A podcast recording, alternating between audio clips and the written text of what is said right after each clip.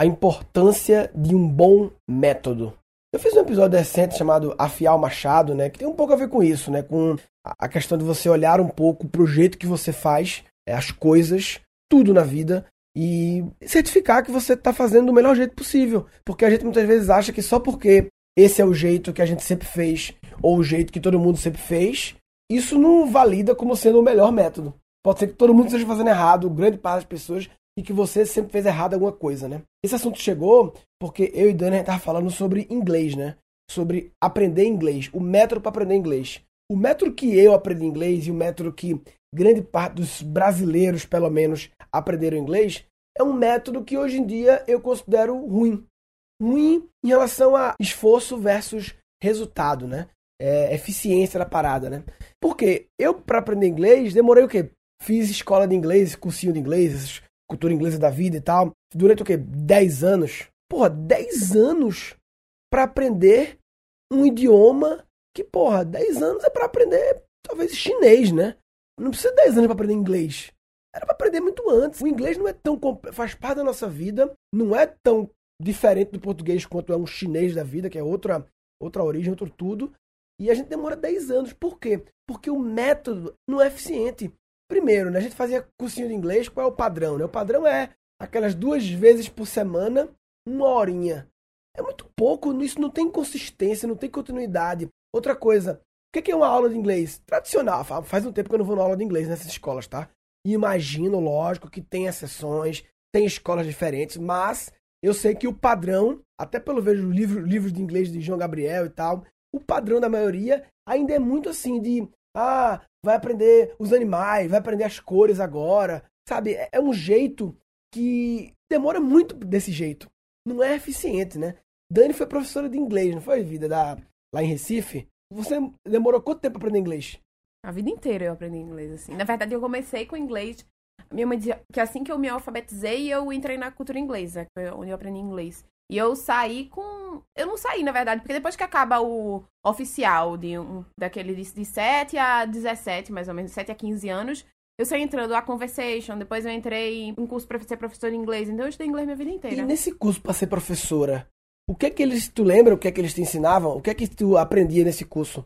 Na verdade, eu aprendi o método de ensinar inglês, a forma como eles achavam que deveria ser ensinada. Como é que ensinada. era? Tu lembra assim? Qual era a teoria básica? A teoria do curso que eu fui professora básica era chamava Communicative Approach, que você deveria ensinar para o aluno a aprender inglês não traduzindo uma palavra. Então, mesa, table.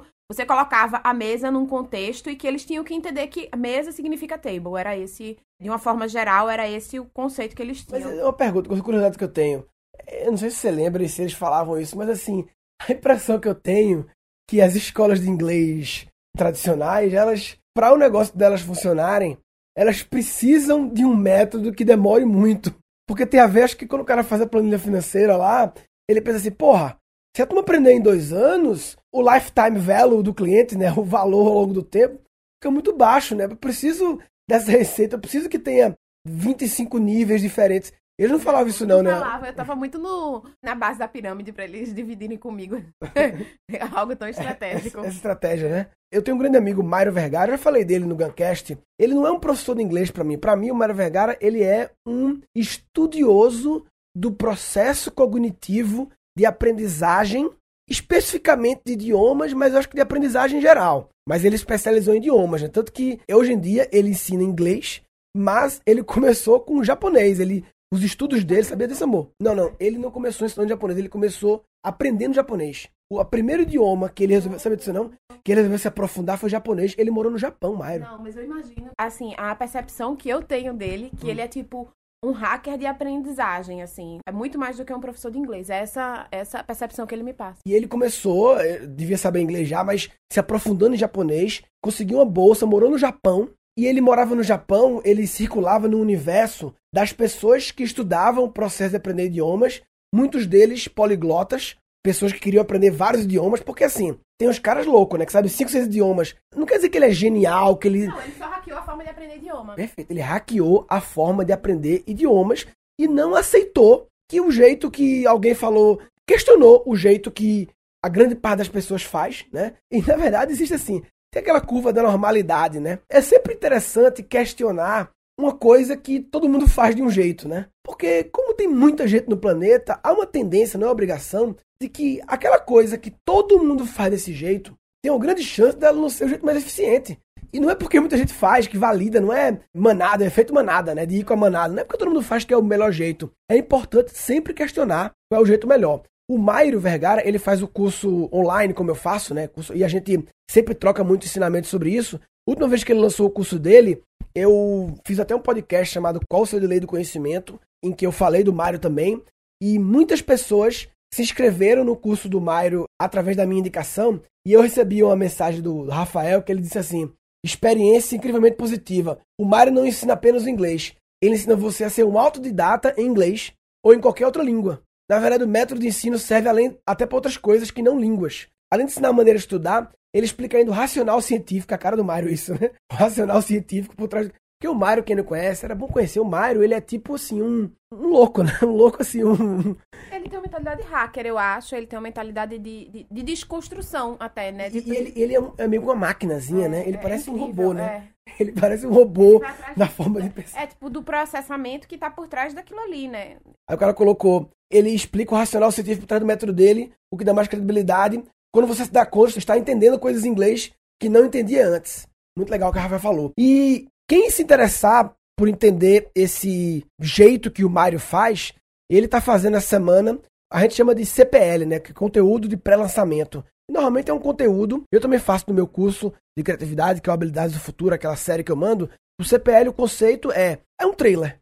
É um trailer, quando um filme, só que a diferença é que o trailer dura um minuto e normalmente quando a gente faz esse conteúdo para lançamento, a gente faz um conteúdo de uma hora, duas horas até. É, é tipo um mini curso que a grande sacada é que esse mini curso que a gente dá gratuitamente, ele já tenha uma transformação, tem o que a gente chama de first victory, né? First win. Primeira vitória, que você realmente possa ver aquilo e dizer, putz, já valeu por ter visto isso. E aí depois você pode vir a se inscrever no curso completo ou não, mas que o conteúdo de pré-lançamento já seja transformador. Isso, na verdade, na minha escola é uma obrigação.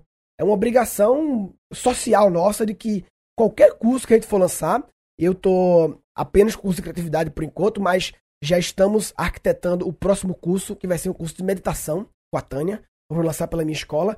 E todos os cursos que eu lançar pro resto da vida, eles vão ter que ter esse conceito de um conteúdo, de uma parte do curso gratuita e que não seja uma parte apenas para vender o curso, mas uma parte que já mostre um pouco do método do curso, já dê algumas coisas que sejam que gerem valor real ou transformação, que é uma forma das pessoas verem, já terem um resultado e, em função do que viram, avaliarem se vale a pena ir em frente ou não. O curso do Mairo, ele é meio que loucura, porque o curso dele dura seis meses. Seis meses de curso. E ele, como ele é freak de aprendizagem, né? Ele te dá o plano de estudo. É uma loucura, né? O cara é, realmente é um louco, né? Quem quiser conhecer esse, esse conteúdo de pré-lançamento dele, entre em murilugan.com.br barra Mairo. Não é Mário, aquele que comeu outra é Mairo. Mairo. Entra lá. As pessoas que se inscrevem, todo mundo que eu recomendo e que se inscreve, eu ganho uma merecida comissão pela recomendação e eu ofereço algumas coisas extras minhas em inglês, coisas exclusivas para as pessoas que se inscrevem, né?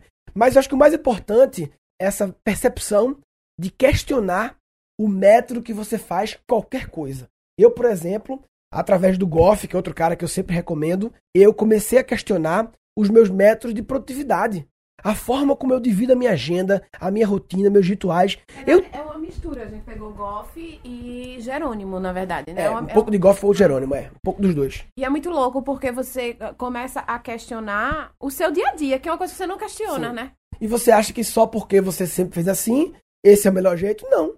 Ah, mas eu sempre fiz assim, sempre deu certo. Ok. Mas e se tiver um outro jeito que você pode fazer que dê menos esforço e mais resultado. Será que não vale a pena se abrir para isso? Requer um desconforto, né? Mudar a forma de fazer as coisas.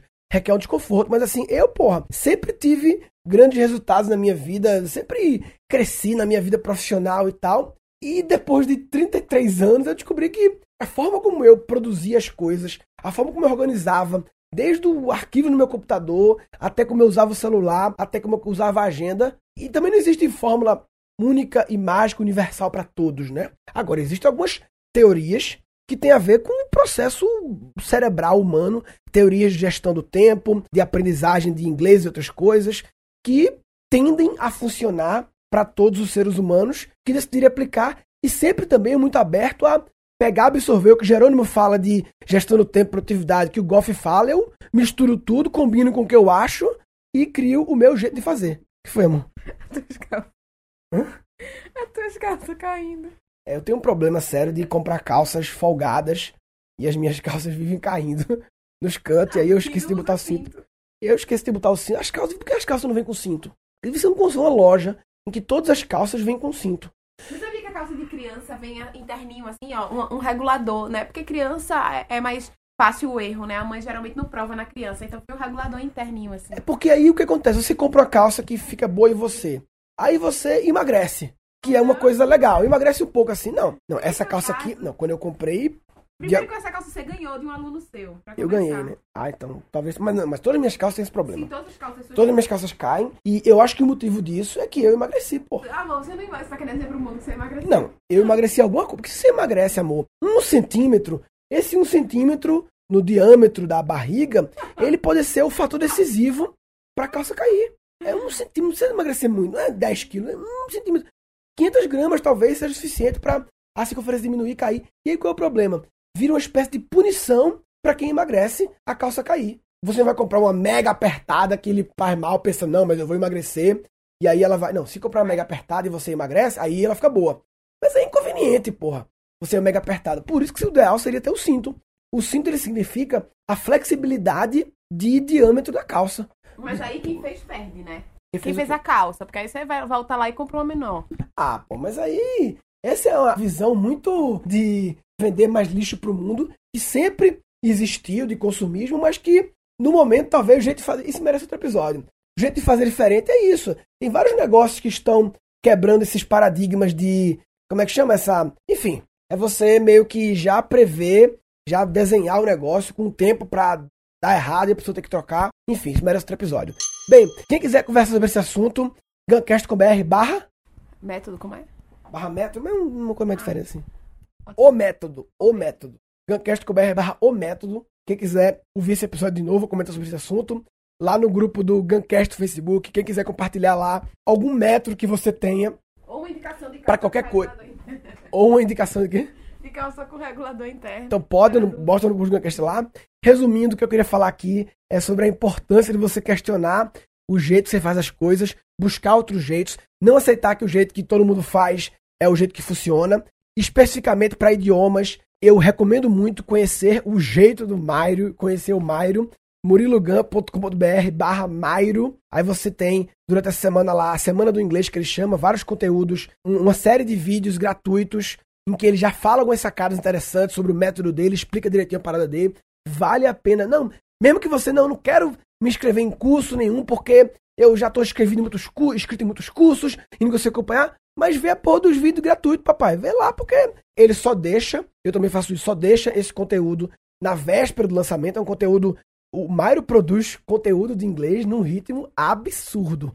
É um louco, é uma máquina. Mas esse específico é meio que o conteúdo premium dele, conteúdo foda, essa série que ele tá agora. Então entra aí, muriloganco.br barra Mairo, quem for por esse endereço, murilogampo.com.br barra Mairo, e caso venha, vai por esse endereço, que caso você venha a se inscrever no curso, eu faço umas paradas diferentes com as pessoas que se inscrevem pelo meu link. E, resumindo, se você não está questionando o método com que você faz as coisas, mesmo que seja o método que a maioria faz, você tem que questionar. Se você não está buscando melhorar o método das coisas, você está de brincadeira na tomateira. Ah, tá de brincadeira na tomateira. Tá de brincadeira na tomateira. Ah, vai, Nesse episódio foram capturados três insights. Porque a gente muitas vezes acha que só porque esse é o jeito que a gente sempre fez, ou o jeito que todo mundo sempre fez, isso não valida como sendo o melhor método. É sempre interessante questionar uma coisa que todo mundo faz de um jeito, né? O cinto ele significa a flexibilidade de diâmetro da calça. E um episódio futuro. É você meio que já prever, já desenhar o negócio com tempo para dar errado e a pessoa ter que trocar. Enfim, isso merece outro episódio. Falou, papai.